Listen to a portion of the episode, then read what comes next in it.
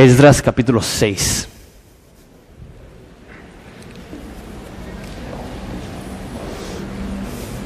Vamos a hablar. Jesús, te damos gracias eh, porque nos has dado a nosotros la dicha de vivir en un lugar libre, aunque puede ser una espada de dos filos, porque a veces nos aprovechamos de las, de las libertades que nos has dado y a veces no tomamos en cuenta los regalos preciosos que nos has dado. Y Padre, somos ciudadanos del cielo, somos ciudadanos de la ciudad celeste, pero también porque representamos aquella ciudad divina. Queremos ser buenos embajadores en esa ciudad en la que vivimos. Jesús, te pido que nos ayudes. Es un nombre precioso que pedimos esto. Amén. La Biblia tiene muchas formas que nos describe. Nos describe como hijos, nos, describe como herederos, nos describe como soldados, nos describe como embajadores. Pero una de las formas que más se repite en cuanto eh, a la identidad que la Biblia nos da es que la Biblia dice que somos ciudadanos del cielo este, y que estamos aquí como peregrinos en esta tierra. Esto significa que nuestra identidad no es primordialmente ensenadense o baja californiano o mexicano. Aunque abrazamos esa identidad secundaria, acabamos de tener los festejos de del 15 y 16 de septiembre y amamos nuestro país y servimos a nuestro país y colaboramos con nuestro país. ¿Por qué? Porque somos de un país que está encima de este país y nuestro Rey Jesús nos ha pedido en varias porciones de la Biblia que estemos sujetos a nuestras autoridades. Eso significa que el cristiano no está encima de las leyes de la tierra, al contrario, los cristianos deberíamos ser los más obedientes a las leyes que hay en la tierra. Y esto me trae a mí mucha convicción. ¿Por qué? Porque hay muchas leyes que nosotros consideramos pequeñas que no las respetamos. Ejemplo, límite de velocidad. ¿Hay alguien aquí que puede decir con un corazón íntegro, yo respeto los límites de velocidad? Y a lo mejor dices, sí, eh, no tengo carro en mi bici, como que no llego a 60 kilómetros por hora, entonces eso no, no aplica a mí. ¿Qué tal eso? ¿Qué tal descargar cosas por internet ilegalmente? Dices, ay, no, no, no, Jonathan, ahí sí que no te metes. La, Biblia dice, no robarás, es uno de los diez mandamientos. Y hay infinidad de reglas que aún como cristianos ignoramos y decimos, eso no es la gran cosa. La Biblia nos llama como cristianos, como ciudadanos de la ciudad divina, como ciudadanos de la Nueva Jerusalén, a estar sujetos a esta, a las autoridades que están en esta ciudad. Ahora, esto es interesante porque en nuestra historia se le ha presentado al pueblo judío la mejor excusa para no estar sujetos a la autoridad. La autoridad que tienen las naciones vecinas le están diciendo, deja de construir el templo. ¿Deben de obedecer, sí o no? Eso es difícil, porque ¿qué pasa si las autoridades nos piden que hagamos algo que va en contra de la Biblia? Ellos lo que hicieron es busquen en los registros para que puedan ver que sí estamos haciendo todo de manera legal. No dijeron, ah, ok, como quieras son, sino que ellos vieron la forma de hacer las cosas de manera legal y sabes que Dios lo bendijo. Ahorita entramos a, a, esta historia, pero quiero empezar con un ejemplo. Este piso laminado en el cual están sentados, sobre el cual están sentados, fue importado, de hecho, yo, yo fui con un amigo a comprar, a recogerlo en Estados Unidos y eh, 800 metros de metro de piso, de piso laminado, todo en una panel. Así, no tienen idea. Estaba manejando de Tijuana a Ensenada como a 35, 40 kilómetros por hora, así. Entonces, misión imposible, así, muy padre. Pero llegué a la frontera, imagínate, los de aduana abren la puerta y están como que, ¿cómo cupo tanta madera en una panel? Entonces llegaron unas personas en la aduana, y eso es eh, desafortunado, que me dijeron, ¿sabes qué? Pues eh, eh, eso no lo vas a poder cruzar, pero te podemos ayudar, eso va a costar 1.500 dólares más honorarios. Y dije, hmm, honorarios, interesante. ¿Me pueden dar una factura para los honorarios? No, no, no te podemos dar una factura. Entonces dije, ah, entonces no son honorarios, es, un soborno.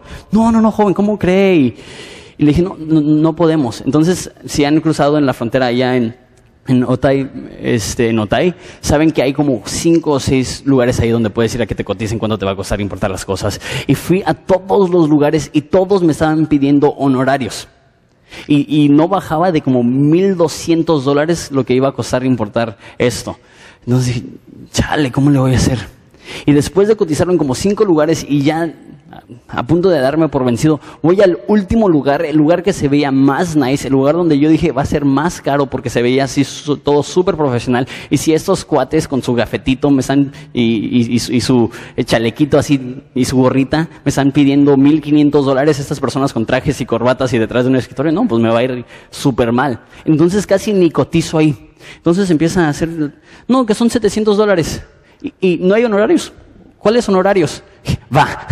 y me costó menos de la mitad importar la madera sin tener que pagar algún soborno, sin tener que pagar algún honorario.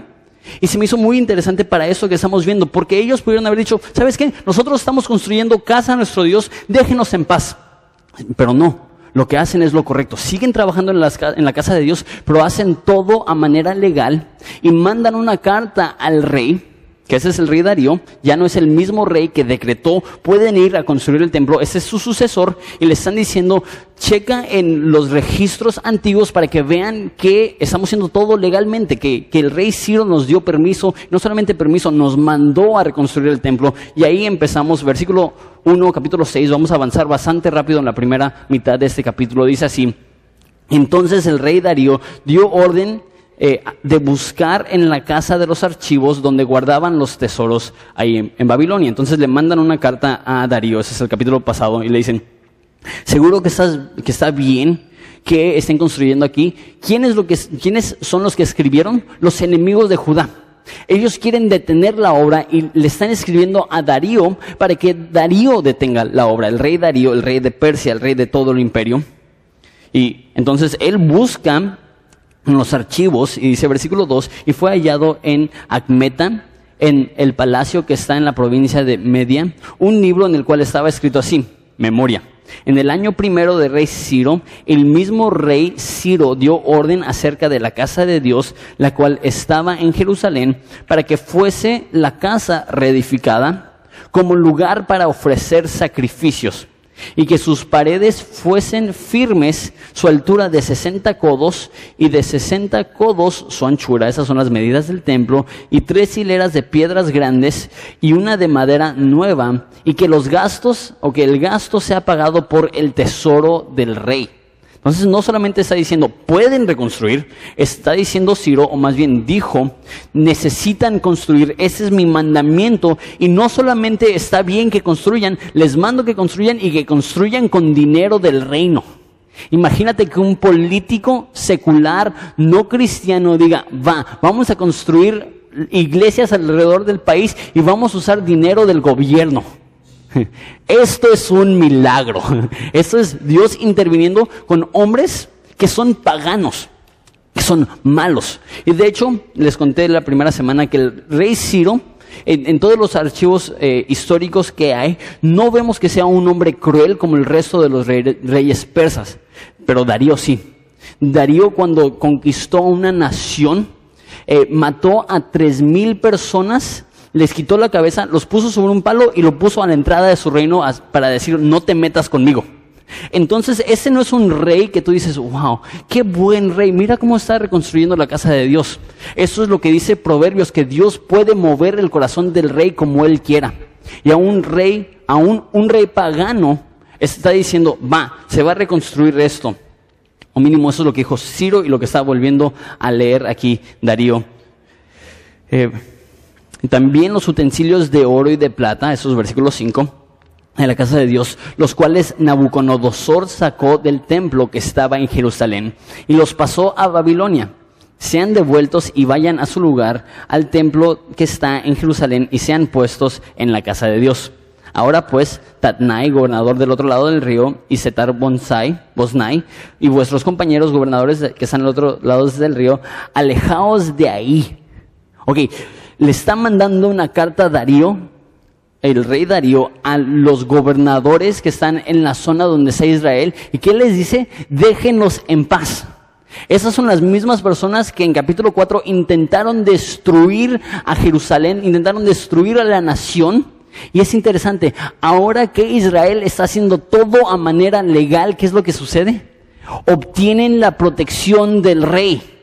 Déjate digo esto, hacer cosas de manera legal no siempre es fácil. Pero es lo que Dios nos manda a hacer y sabes que el lugar más seguro que puedes estar es cuando estás siendo obediente a Dios.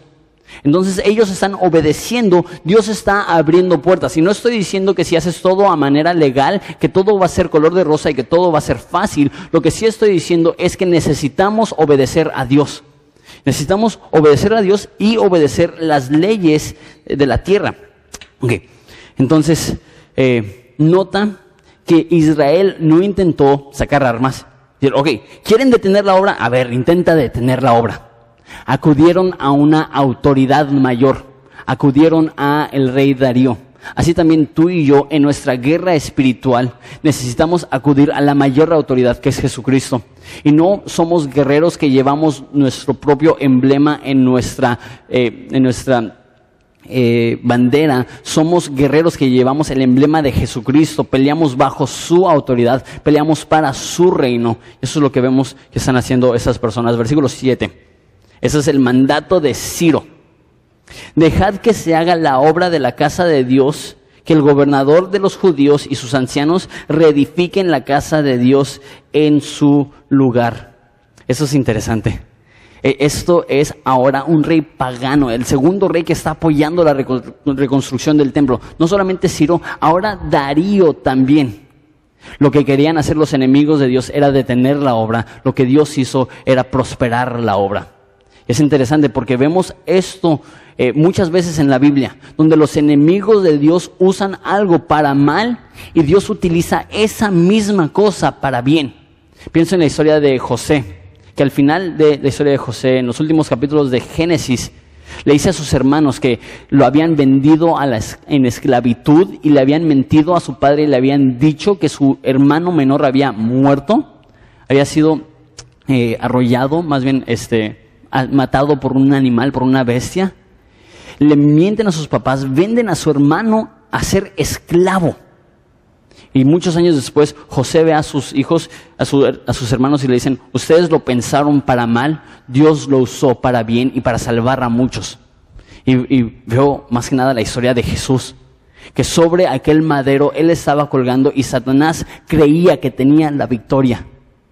Y al tercer día resucita, dice la Biblia, que humillando a los principados y las potestades, que lo que Satanás pensó para mal, Dios lo usa para bien. Eso es un patrón que vemos en la Biblia. Va a haber oposición, va a haber personas con malas intenciones, pero lo que ellos piensan para mal, Dios lo usará para bien. Y posiblemente la escritura que clarifica esto más que cualquiera es Romanos 8, 28, que dice, todas las cosas obran para bien para aquellos que conforme a sus propósitos han sido llamados. Toma, cobra esperanza, toma gozo a lo mejor tienes oposición ahorita en tu vida, a lo mejor es tremendamente difícil. Dios te promete, aquello que el diablo quiere usar para mal, Él usará para bien. Y eso es lo que sucede con esa historia, versículo 8. Y por mí es dada orden que habéis de, de, de lo que habéis de hacer, perdón, con esos ancianos de los judíos para reedificar esa casa de Dios que de la hacienda del rey, eso es del dinero del rey, de, los impuestos que cobra el rey, que tiene del tributo del otro lado del río, eso es casi cómico.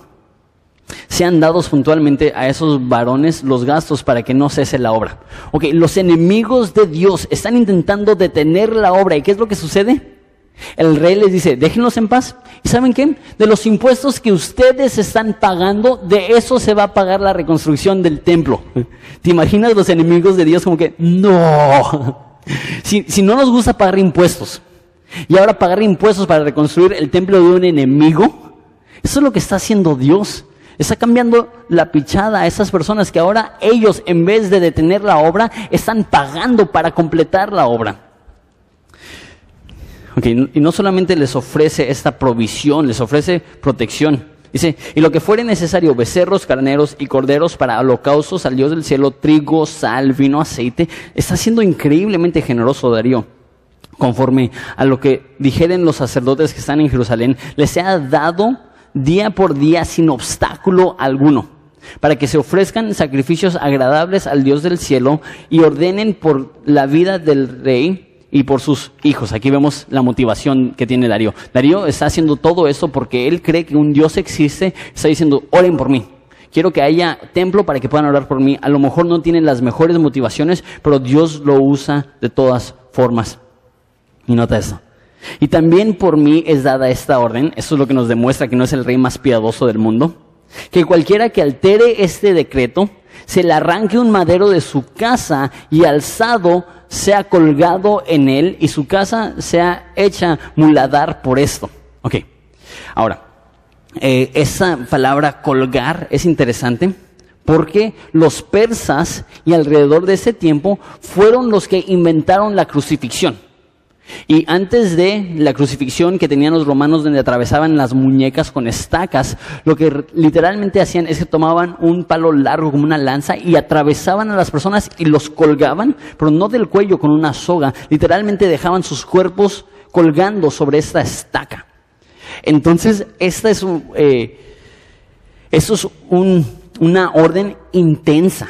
Cualquier persona que se oponga Van a tomar madera de su propia casa y lo van a atravesar con esa madera y lo van a empotrar eh, en su jardín para que todos vean que necesitan obedecer las órdenes de Rey Ciro. ¿Te imaginas a esas personas?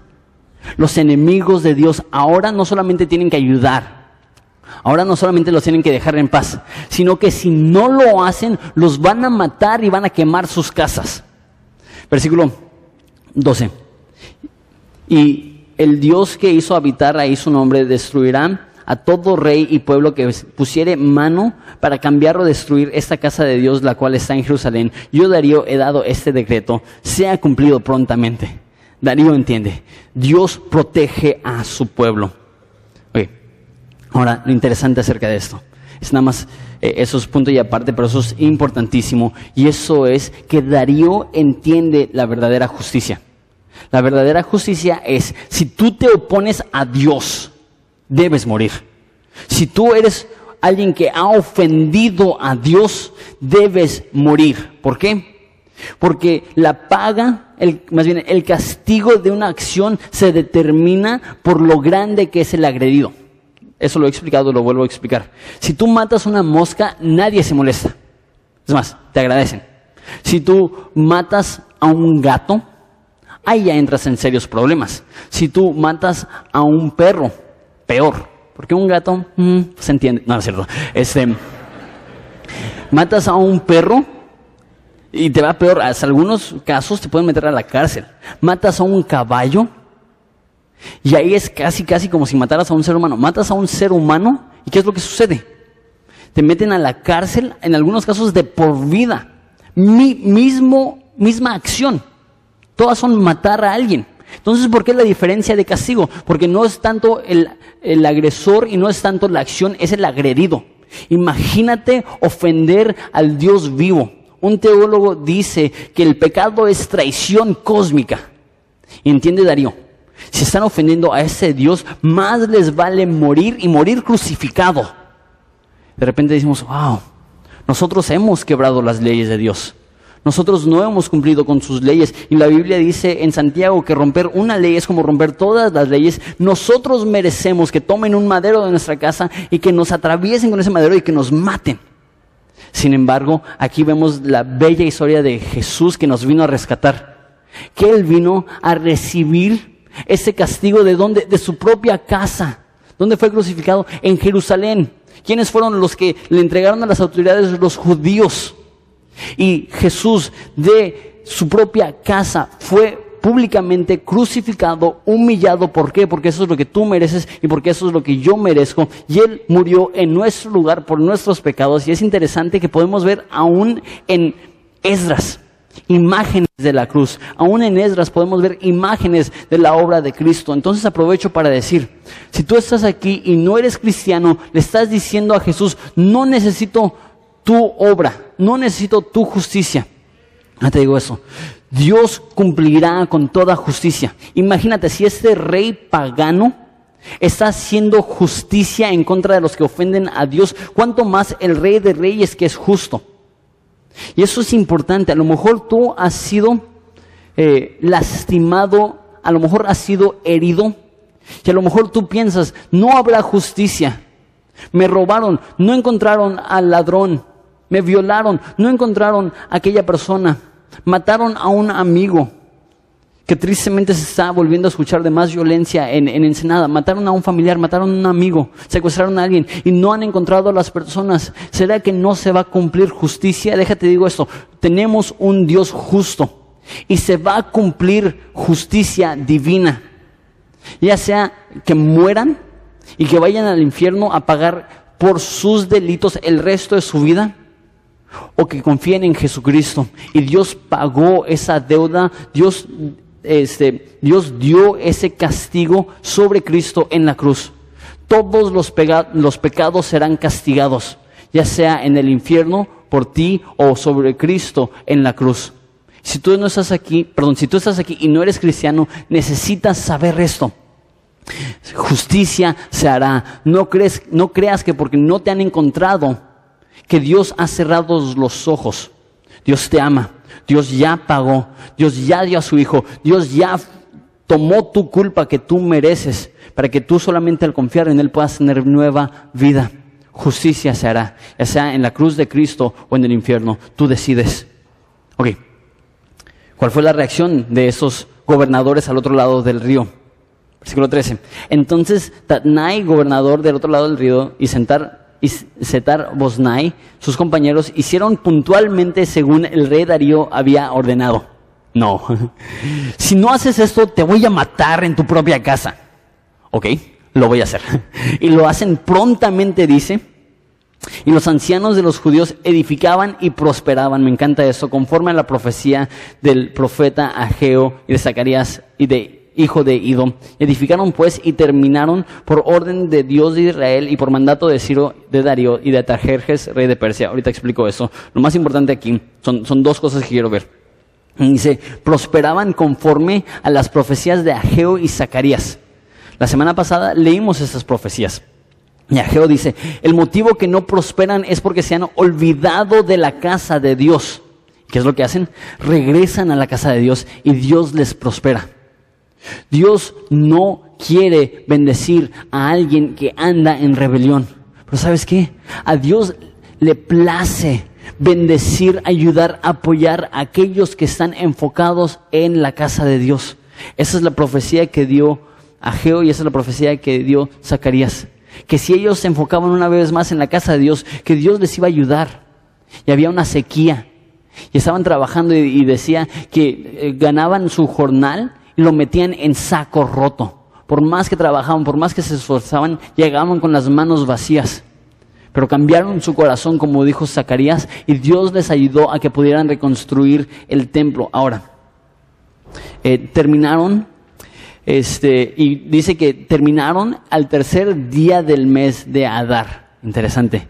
En Oseas hay una profecía que dice, ven, regresemos a Dios porque Él ha lastimado el herido, pero Él vendrá y después de dos días nos resucitará. Es interesante. dice aquí que en el tercer día, ese tercer día obviamente es importante bíblicamente. ¿Por qué? Porque también Jesús resucitó al tercer día. Y Jesús dijo, van a destruir este templo y en tres días lo reedificaré. Y aquí vemos cómo también el templo fue terminado en el tercer día este, del mes de Edar y en el sexto año del reinado del rey Darío. Eso significa, si se acuerdan las profecías que vimos la semana pasada, fueron el segundo año del rey Darío. Entonces, desde que volvieron a trabajar en la casa de Dios, al momento que la terminaron, pasaron cuatro años. Y aquí ya están bien pilas. Aquí ya están, dice aquí, con la bendición y la prosperidad de Dios. Y aún así les tomó cuatro años. La Biblia nos habla de un caminar espiritual.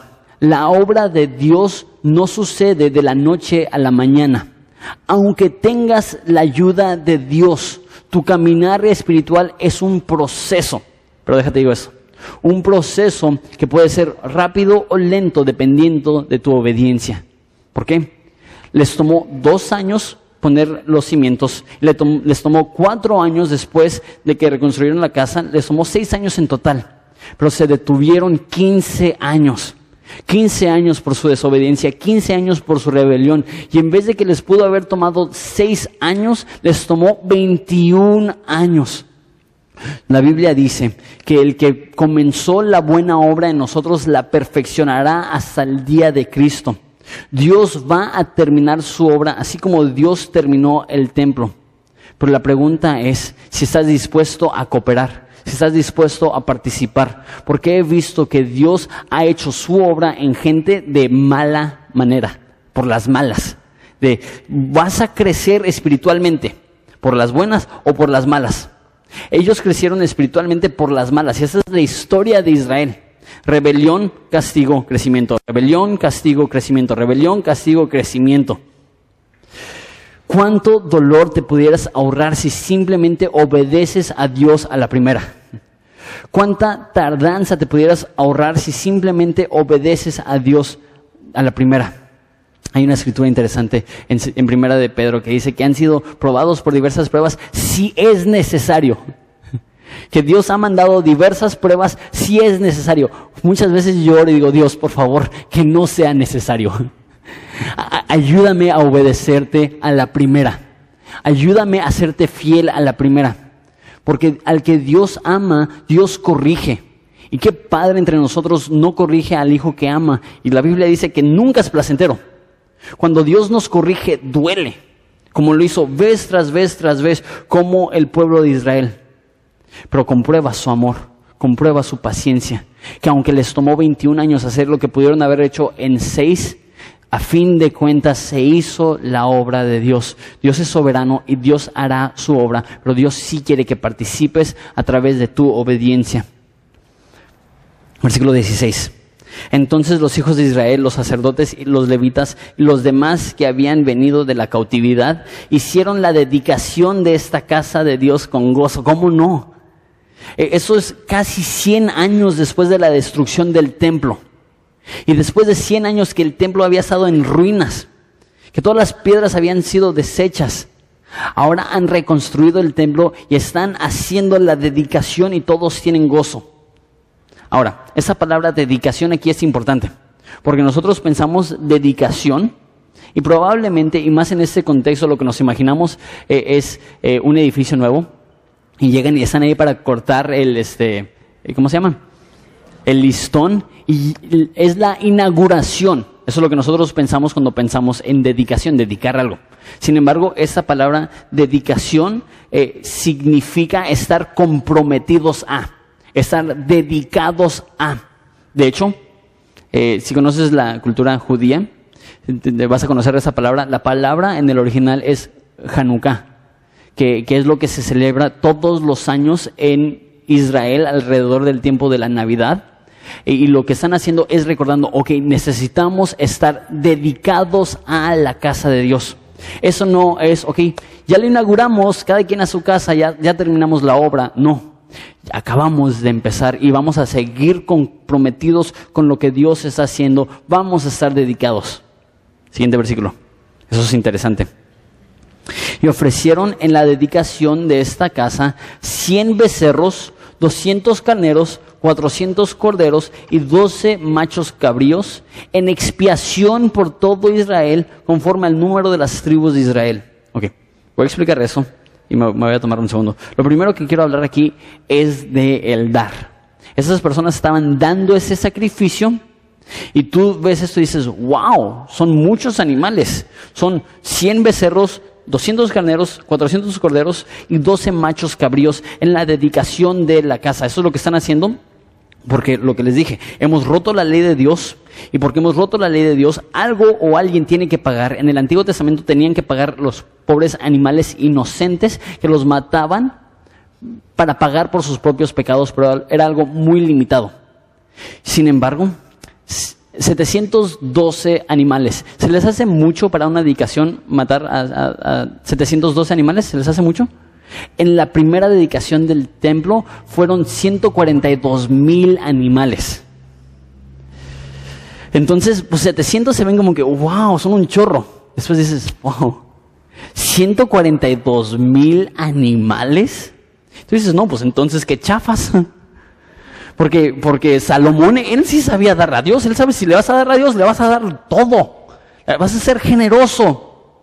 ¿Cuál es la diferencia? Cuando estaban con Salomón, ellos eran la nación más poderosa sobre la faz de la tierra y tenían a millones de judíos viviendo en esa zona. Ahora son esclavos de otro país, vinieron del cautiverio, 50 mil personas, son muy pocos y no están dando de su abundancia, están dando de todo lo que tienen. Y un, comentarista, Damien Kyle, dice que proporcionalmente, si ves cuántas personas hay en, en Israel y el dinero que tenían, el sacrificio es similar.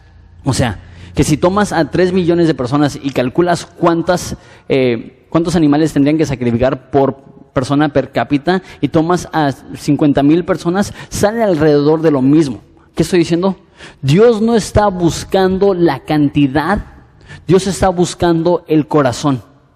Y la mejor historia que vemos que ilustra esto es cuando Jesús está fuera del templo, este templo, y llegan personas con sus costales de dinero. Y en ese entonces había formas de traer mucho dinero de una forma muy sencilla. Como hoy en día a lo mejor pudieras dar 500 eh, pesos con un billete, pero puedes dar 500 pesos con billetes de, de 20 pesos, meterlo en un sobre y que se vea un no así, y que digan, wow, esa persona sí que es generosa y son puros billetes de 20. O puedes agarrar tu billete de 500 pesos, meterlo en tu puño y así que nadie lo vea y meterlo sin que nadie vea. ¿Sí, ven la diferencia? Hay personas que dan lo mismo, pero hay personas que están como, ¿sí viste lo que di? Y habían personas que estaban llegando al templo con cambio, con, con infinidad de dinero, pero en cambio, con sus costales y sus siervos y llegaban y dejaban el costal y se abría el costal y salían todas las monedas. Entonces, wow, esa persona sí que es espiritual. Me imagino a los discípulos diciendo, wow, ¿ya viste Jesús? Tanto dinero que están dando. Jesús dice, mira, ¿ves esa señora? Y una señora humilde, pobre, viuda que no tiene forma de ganarse la vida, que probablemente está como Ruth y Noemí yendo a espigar. O sea que después de que sacan todas las espigas, las espigas que caen, eso comen. El equivalente hoy en día es ir a buscar latas en los parques para cambiarlos por cinco pesos. Y llega, y todo lo que tiene son dos pesitos. Y deja los dos pesitos en el altar y se va. Y Dios dijo, ella dio más que todos. Los discípulos dicen, ¿Cómo? Ella dio dos monedas, ellos están dando dos mil monedas y Jesús dice, ellos dan de su abundancia. Ella dio de su corazón. Así también te digo. entiendo que hay personas que están pasando por un tiempo súper difícil económicamente y tú dices, ¿sabes qué? Perdí mi trabajo, estoy batallando mucho. ¿Qué es esto que le puedo dar? No es nada. Y, y ahí estamos perdiendo la noción. No se trata de cuánto. ¿Tú crees que a Dios le hace falta dinero? ¿Tú crees que Dios está en el cielo diciendo, por favor, que, no sea uno de 100, que sea uno de 200, que sea uno de 200? ¿Tú crees que así está Dios en el cielo? No, Dios está viendo tu corazón.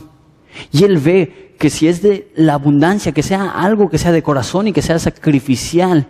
Pero si tienes poco, que no, que no te sientas humillado, que no te sientas triste. Es más, con los botes que hicimos, porque teníamos bolsas antes y, y de hecho, les digo el chisme. Sí, ¿por qué no? Habían personas que metían la mano según para meterlo y estaban sacando. Sí, en la casa de Dios. Y no les cayó un rayo. Dios es bueno. Pero habían personas que estaban sacando dinero de las bolsas, entonces dijimos, tenemos que cambiarlo y por eso tenemos este que, son eh, como botecitos con una ranura para que no te no les quepan las manos para que de repente ves a personas así como que ching, ya no, ya no se puede. Este, pero son, son botes de plástico. Y al principio no le habíamos puesto nada abajo y sonaban muy fuertes las monedas. Y había personas que nos decían, ¿sabes qué? Es que me da un buen de pena dar. ¿Por qué? Porque doy monedas y se escucha bien fuerte. Y digo, que no te dé pena. Si, si, si no tienes mucho que dar, Dios está viendo tu corazón y gracias a Dios que le estás dando. Malo fuera que dijeras, ¿sabes qué? No voy a dar, ¿por qué? Porque estos cinco pesos me sirven más a mí que a Dios. No. Dios está viendo tu corazón. Y si tú estás, si tú estás siendo fiel, aunque las naciones vean y digan, wow, 700 animales, eso no es nada comparado a 140 mil. Y son esclavos, no tienen nada, son pocos. Y no de su abundancia, sino de su corazón y de sacrificio dieron lo que pudieron. Quiero animarte a que veas el dar de esa forma. No se trata de cuánto, se trata de cómo. Se trata de dónde está tu corazón. Entonces, están sacrificando eso. Y otra cosa interesante, somos ciudadanos. Y si somos ciudadanos del cielo, somos conciudadanos todos los cristianos. Y es importante que reconozcamos que nuestra relación con Dios no es solamente personal, es familiar. Somos hermanos los unos y los otros. Les recuerdo históricamente el lugar en el que está ahorita Judea. Israel se separó en dos naciones. Esto es 1500 años antes de esto. Israel se separó a la región del norte y eh, Judea es la región del sur. La región del norte desapareció. Y los judíos eran solamente dos de las doce tribus. Y las otras diez tribus desaparecidas. Raza mestiza, ya no es el pueblo de Dios. ¿Qué es lo que hacen? Mira, versículo 17. Ofrecieron en dedicación de esta casa 200 becerros, 200 carneros, 400 becerros, 12 machos cabrillos en expiación por todo Israel conforme al número de las tribus de Israel. Aunque tenían 1500 años separados, no se olvidaron de ellos. Aunque estaban peleados la zona del norte con la zona del sur, ellos dijeron, ¿sabes qué? Todos somos pueblo escogido de Dios y vamos a sacrificar aún por ellos, aunque ellos no estén aquí.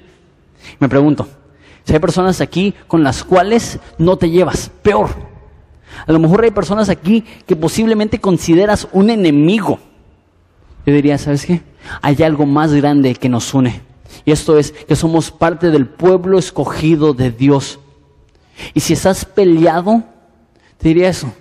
Es difícil estar peleado con alguien por el cual te estás sacrificando. Y ellos decidieron unir en su sacrificio sacrificios por todas las doce tribus, no solamente las dos que todavía existían. Que seamos personas así, que cuando vemos personas que a lo mejor nos irritan un poco, recordamos que servimos a alguien que murió por sus enemigos. Que recordemos que servimos a un Dios que dijo que debemos de amar a nuestros enemigos, que debemos de orar por nuestros enemigos. Y si te soy franco, la casa de Dios no es el lugar para tener enemigos. Los enemigos no hablan de los cristianos con los que no te puedes llevar, los enemigos hablan de aquellos que están en contra del cristianismo. Mi oración es que puedas tener armonía, ¿por qué? Por el sacrificio. Ok, les va. Expiación produce dedicación. Entonces, charros, Jonathan, ya me perdiste. Les ayudo, les explico. Dice, ofrecieron 12 machos cabrillos en expiación por todo Israel. Ok, les explico eso de expiación. ¿Alguien se siente cómodo con el término expiación? Levanta la mano, tengo la curiosidad. Okay. Muy, muy pocas personas, ok. Les va a expiación. Expiación es lo que hacían los judíos con esos animales, por eso tenían que morir, morir. Era un simbolismo. Expiación, si estás tomando notas, es dos cosas. Primero, expiación es remover la culpa. Remover la culpa. Número dos, y se escucha parecido, pero no lo es. Número dos es remover la culpabilidad. Expiación es dos cosas, remover la culpa y remover la culpabilidad. De hecho, esto probablemente se veía más claramente en el día de la expiación. Lo que hacían es que tenían dos machos cabrillos y mataban a uno. Y lo que estaban diciendo, lo que hacía el pueblo es que tomaban a ese animal, ponían sus manos sobre su cabeza y confesaban sus pecados. Dios, en esa semana eh, no, le fui fiel a mi esposa, o en esa semana eso, o esa semana el otro. Y lo que hacían es que después mataban al animal. Lo que estaban haciendo en un simbolismo es, soy culpable, pero Él va a tomar mi culpa y Él va a pagar por mí.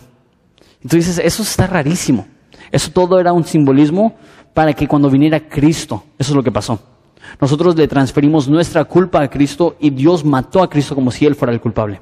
Ese era el, primer macho cabrío. Era literalmente donde recibía nuestra culpa y era asesinado, pero había otro. Y ese también, agarraban a, este cabrito, oraban sobre ese y confesaban sus pecados y después en vez de matarlo lo dejaban ir lo ahuyentaban lo asustaban y le aventaban piedras y los niños corrían de la ciudad y los asustaban y les aventaban piedras. ¿Por qué? Porque representa su pecado. No solamente fue pagada la culpa del pecado, sino que el pecado ya se fue. Ya, ya no tengo por qué sentirme culpable. ¿Por qué? Porque Dios ya pagó por mi pecado. Entonces, expiación es uno, pagar lo que debes. Dos, es cambiar tu corazón para que ya no te sientas culpable. Dios quiere que quitarte ese sentido de culpabilidad que tienes por las cosas malas que has hecho. Tú dices, no es bueno sentirme culpable para que ya no lo vuelva a hacer. ¿Sabes qué? La culpabilidad es una pésima motivación para la santidad. La culpabilidad es una pésima motivación para la santidad. ¿Sabes cuál es la mejor motivación para la santidad? Agradecimiento. Es decir, Jesús pagó por mis pecados. No voy a pecar. ¿Por qué? Porque si peco me voy a sentir muy mal. Eso es egoísta. No, no voy a pecar. ¿Por qué? Porque sirvo a un Dios que ya lo dio todo por mí y no le quiero ofender. Esta es la mejor motivación para la santidad. Y eso es lo que están haciendo aquí. Están haciendo esos sacrificios para expiación. Sin estos sacrificios no puede haber dedicación. Sin el sacrificio de Jesucristo para ti no puedes tener dedicación verdadera. La religión enseña esto. Haz bueno y Dios te amará. El cristianismo enseña eso. Dios te ama infinitamente, incondicionalmente y dio a su Hijo en la cruz por ti. Y por eso haz bien. Y por eso sé buen ciudadano. Y por eso obedece las leyes de donde estás. Y por eso obedece a Dios. No para ganarte algo, sino porque en Cristo ya lo tienes todo. Es imposible tener dedicación verdadera si no tenemos expiación, si no, si no nos acordamos del sacrificio de Jesucristo. Continuamos, versículo 19. También los hijos de la cautividad celebraron la Pascua a los catorce días del mes primero, porque los sacerdotes y los levitas se habían purificado a una, todos estaban limpios y sacrificaron la Pascua por los hijos de la cautividad, por sus hermanos los sacerdotes y por sí mismos. Y comieron los hijos de Israel que habían vuelto del cautiverio, todos aquellos que se habían apartado de las inmundicias de las gentes de la tierra para buscar a Jehová Dios. Aquí vemos esto que les comentaba de santidad. ¿Qué es santidad? Alejarte del pecado. Aquí dice que comían y celebraban porque se habían apartado de las inmundicias de la gente de la tierra. Me encanta esta frase. Y celebraron con regocijo para la fiesta solemne de los panes sin levadura siete días por cuanto Dios los había alegrado y había vuelto el corazón del rey Asiria hacia ellos para fortalecer sus manos en la obra de la casa de Dios. Okay expiación, el sacrificio de Jesucristo. Cuando Él murió, Él tomó nuestra culpa y Él remueve la culpabilidad. Entonces, uno, expiación produce dedicación. Pero dos, vemos aquí que también mencionan la Pascua. ¿Y qué es la Pascua? No tengo tiempo para explicarlo a fondo, pero eran cautivos en, en Egipto. Y Dios usó una serie de milagros para sacarlos ahí. Y el último era que aquellos que no ponían la sangre de un cabrito sobre la puerta, Dios iba a matar a sus hijos, a su, más bien al hijo primogénito. Lo que hicieron es que ponían esa sangre sobre el marco de su puerta y no les mataba, este, eh, no mataba el ángel de la muerte a, esos niños. Entonces todos los que hicieron ellos, eso, sus hijos fueron salvos y esa fue la última señal que Dios usó para librar a los eh, israelitas de la mano de los egipcios. Y salieron de la cautividad, salieron del cautiverio. Es interesante que por primera vez en casi 100 años pueden celebrar la Pascua en su templo, en su casa. Y así como dos mil años antes habían sido esclavos en Egipto, ahora acababan de ser esclavos en Persia. Y así como obtuvieron libertad de Egipto, así también obtuvieron libertad para regresar a, a Jerusalén. Imagino que están celebrando esto.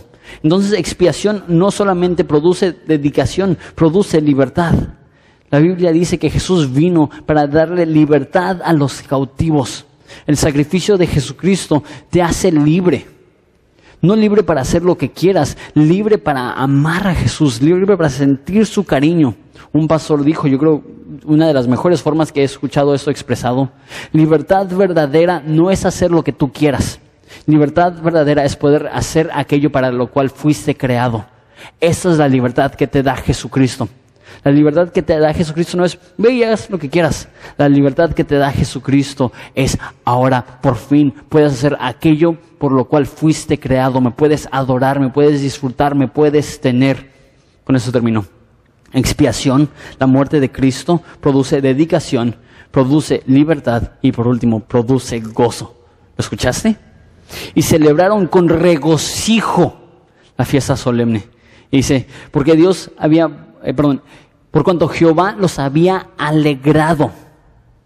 Una de las reacciones lógicas de haber visto a Jesús, una de las reacciones lógicas de haber sido perdonado por Dios es que es que tienes gozo. La forma que lo dice el Nuevo Testamento es gozo inefable y glorioso. ¿Qué es inefable? Inefable es que no lo puedes expresar que tienes tanto gozo, que eres tan alegre, que tienes tanta felicidad, que no existen palabras en ningún léxico para describir lo que sientes. La pregunta es, ¿sientes eso?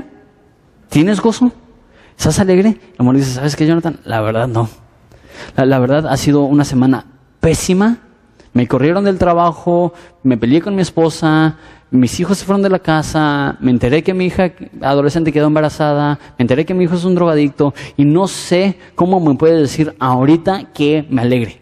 No sé cómo me puede decir ahorita que Jesús viene a través de su sacrificio a darme gozo. ¿Sabes qué?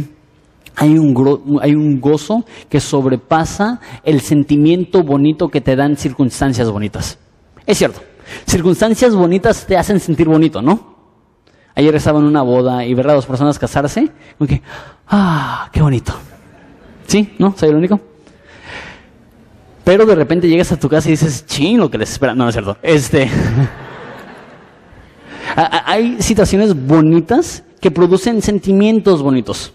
Pero el cristiano verdadero sabe que eso es temporal, que eso es superficial y que eso no va a llenar el vacío que tú tienes. Hay un gozo que está por encima de un sentimiento bonito y ese es el gozo que dice, aunque ande en valle de sombra de muerte, no temeré mal alguno.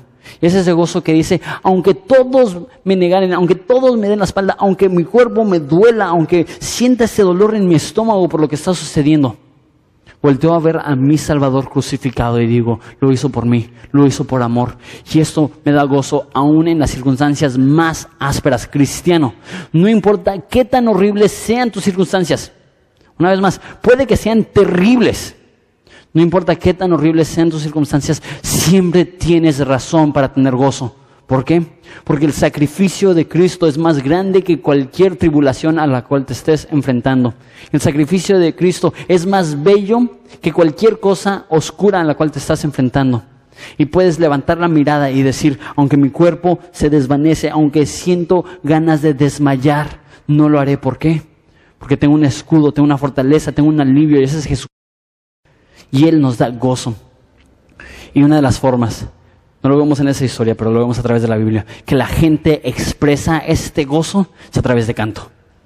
Y esa es una de las razones que tenemos canciones que cantamos, porque estamos expresando este agradecimiento, estamos expresando este gozo en canto. Entonces eso es lo que vamos a hacer. Vamos a ponernos de pie y vamos a cantar a Jesús. Vamos a reconocer lo que Él ha hecho.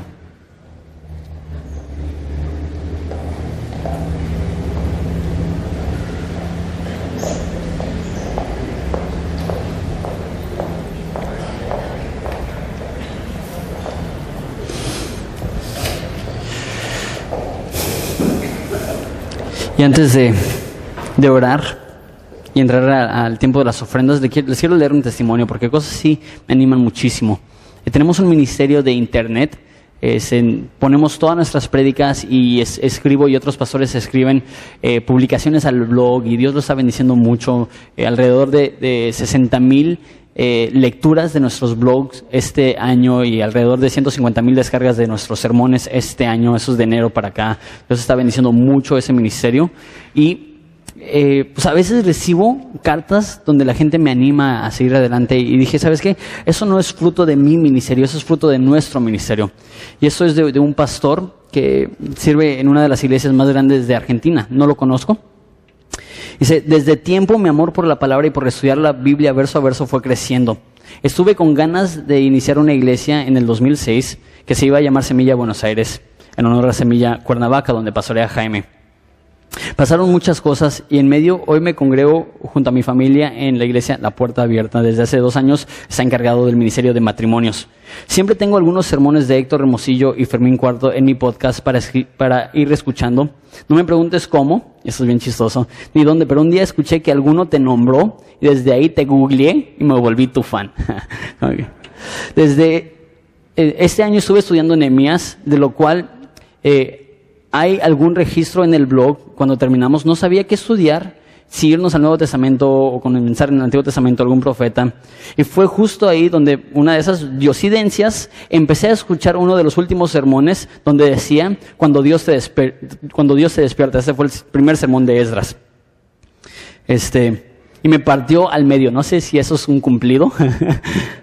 Muchas veces cuando la gente habla de, las predicaciones, sí, me partió la cabeza, es como que, ching, ¿es, bueno eso? O, pero al parecer sí.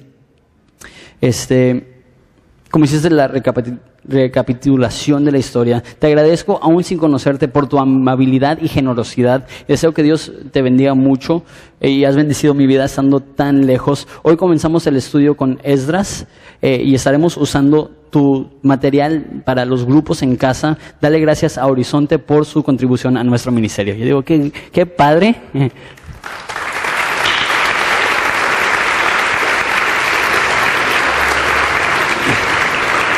Qué, padre que una iglesia en Argentina.